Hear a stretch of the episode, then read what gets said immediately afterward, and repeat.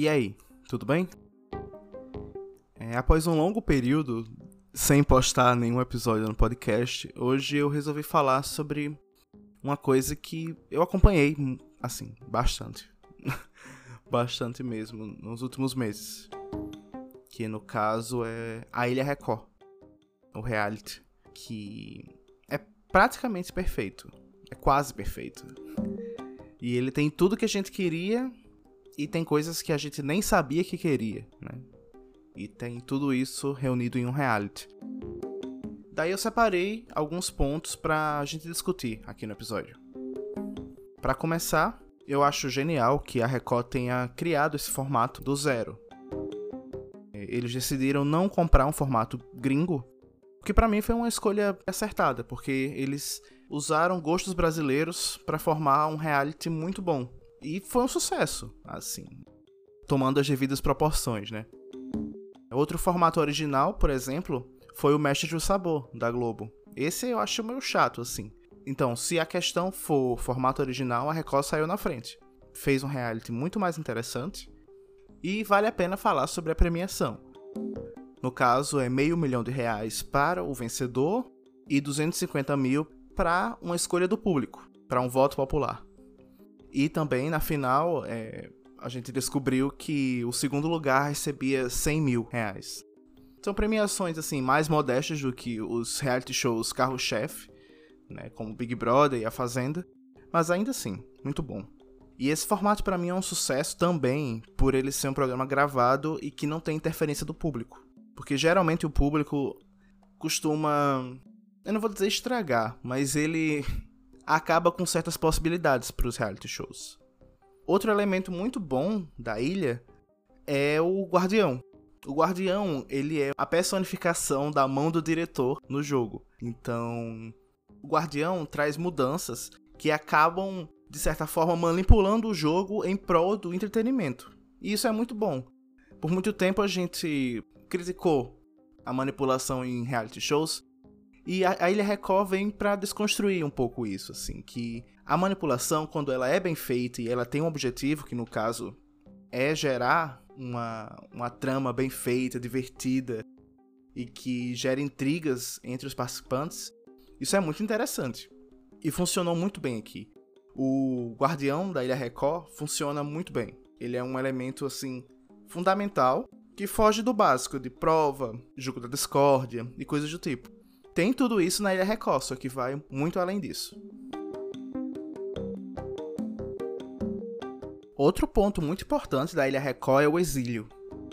O exílio é como se fosse a dinâmica do paredão falso, só que aplicada à décima potência, porque ninguém é eliminado do programa. É, até o final, o elenco inteiro tá lá, agindo, causando mudanças no jogo, e também é parte fundamental do Guardião. O Guardião traz para eles escolhas. E essas escolhas, claro, são criadas pelo diretor do programa. E tudo isso é uma forma de fazer o jogo avançar. Em conjunto com a mão do diretor, o ressentimento dos exilados, né, dos eliminados, é utilizado para fazer com que o jogo fique movimentado e que ninguém fique na zona de conforto ou que se prenda a planos por muito tempo. Tudo muda, o tempo todo. O engraçado é que eu tinha pensado em algo que poderia ser feito dessa forma, só que no Big Brother Brasil. Mas eu acho que no fim das contas funciona como uma luva para Ilha Record. Até por ser gravado todo de uma vez, fica mais fácil montar uma história com mais sentido. Assim, eu acho que se fosse feito no Big Brother, podia ficar um pouco confuso. Eu ainda assim acho que seria uma boa. Tentar pro Big Brother, né? Vai que uma temporada isso acontece. Nunca se sabe, né? E agora, inclusive, que vai mudar de apresentador, né? Já que o Thiago Leifert saiu da Globo, pode ser que uma dinâmica assim, mais diferentona, possa surgir. Eu não sei, né? Vai que. Outro destaque muito importante, claro, vai pro elenco, né? O elenco foi muito bem escolhido. E mais do que isso, ele gerou interesse mesmo antes de o programa começar, né? Com a história do Pyong e da Antonella. Se você tava no Twitter e você segue o Chico Barney, você provavelmente deve ter ouvido falar sobre isso, né? Inclusive o reality show já começou com um histórico assim, né, bem bem interessante. já acabou com dois casamentos, né? O do Pyong e o da Antonella. Eu acho que esse tipo de, de programa de TV que passa da TV e entra um pouco na vida real é muito interessante. Sempre é muito interessante. Justamente por ser um reality show, né? Um programa de realidade. Quando ele se mistura com a própria realidade, fica ainda mais, mais engajante. Dá vontade de interagir. Esse é o ponto. Já para a questão da apresentação, eu tinha ficado um pouco receoso no início, porque a Sabrina Sato tem um jeito muito específico de apresentar programas. E eu normalmente não gostava muito. É, mas eu acho que ela fez uma apresentação assim bem decente do programa, pelo menos no gravado. Eu sinto que, por exemplo, nos dias que tinha hum, a votação, ela fazia muito o papel de apresentador que coloca pilha, que traz as intrigas, faz as pessoas falarem, assim. Não, não tinha muito. O próprio elenco não tinha isso, mas a Sabrina não deixava que as pessoas usassem a famosa a famosa desculpa do ah, eu não tenho é, intimidade com essa pessoa, eu não sou muito próximo a ela, né? E que bom que isso não foi feito, porque isso é muito chato. É, quando um jogo não é jogado, isso fica muito chato e arrastado. Então, dessa vez, pelo menos, eu acho que a Sabrina foi muito bem no programa gravado. Já no ao vivo, que a final foi ao vivo do programa, ela tava um pouquinho confusa. Eu não sei se é falta de experiência com ao vivo, mas pelo que eu vi na internet, ela chegou a apresentar o, a final do Made in Japan. Made in Japão. Acho que é alguma coisa desse tipo. que era um quadro do programa dela na Record. E foi ao vivo, então ela tinha experiência, mas eu acho que não o suficiente, assim. Ela pareceu um pouco confusa é, para explicar as dinâmicas. Ela tava assim um pouco insegura, não sei. Não sei. Eu, eu acho que podia ter alguém no ponto dela falando e ela tava se confundindo, eu não sei. Mas deu certo, no fim das contas. E já que eu tô falando sobre a final, é, foi uma final assim meio estranha, sabe? Eu até comentei no Twitter que toda a temporada, todos os episódios foram bons da Ilha Record. Tipo assim, não teve nenhum episódio que você olhou assim e pensou, ah, hoje não aconteceu tanta coisa assim. Não.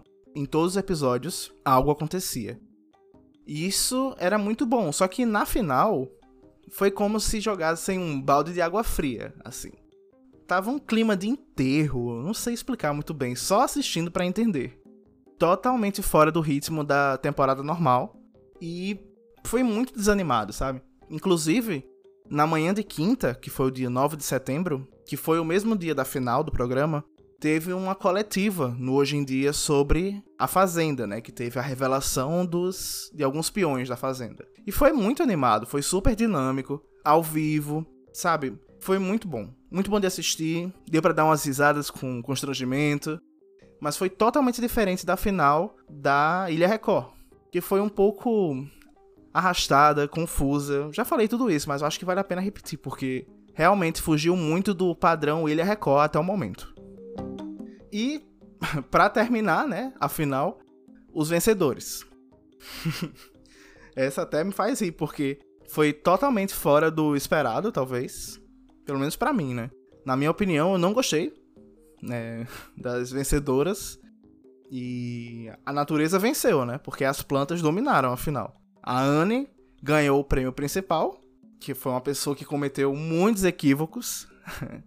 em comparação com o Pyong, por exemplo, que foi um estrategista muito bom, assim, ele fazia as provas com muita força e, e qualidade, sabe? Era assim, um jogador muito bom.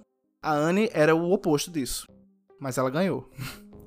E a Mirella também ganhou. A Mirella, que foi eliminada no começo do programa porque ela era considerada pelos outros participantes uma planta. E para mim continuou assim. Inclusive quando foi pro exílio. É, e voltou depois, para mim continuou a mesma coisa. E por algum motivo ela ganhou a votação popular. Fica aí é, o protesto. Mas é aquilo, né? O final de um reality show é o que menos importa. Geralmente eu prefiro acompanhar a jornada dos participantes naquele caminho do que necessariamente o final.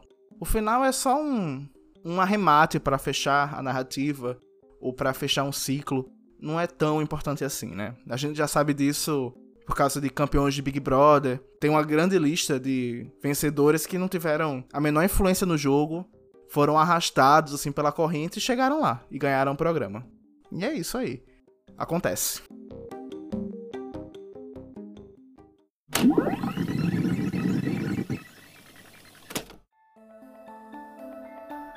E aí fica a pergunta no ar.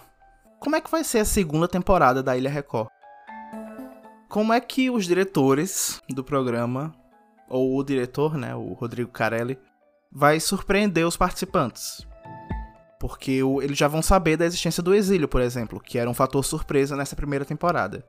E aí a gente vai ter que descobrir como é que o programa vai fazer isso de forma que surpreenda os participantes. Que eles que, que as estratégias que eles levem de casa, por exemplo, sejam totalmente frustradas, porque essa é a graça de um reality show. E como é que eles vão surpreender os telespectadores?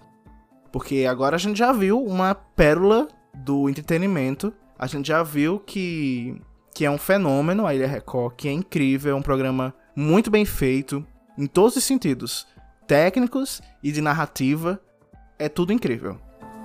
Mas como é que eles vão surpreender a gente agora? A gente vai ter que esperar para ver, né? E, eu acho que a Record tá indo muito bem na produção de realities, sempre fazendo coisas assim muito competentes e com foco no, no que importa, que é a nossa diversão. Não é? O que, é que você acha? Aproveita para falar comigo lá no Twitter, arroba é sobre isto, pode. Ou você também pode me acompanhar no Instagram, arroba é sobre isto, pode. Os links para as redes sociais estão na descrição. Você pode acessar a qualquer momento, me seguir e mandar uma mensagem se você quiser. No mais, é isso. Até logo!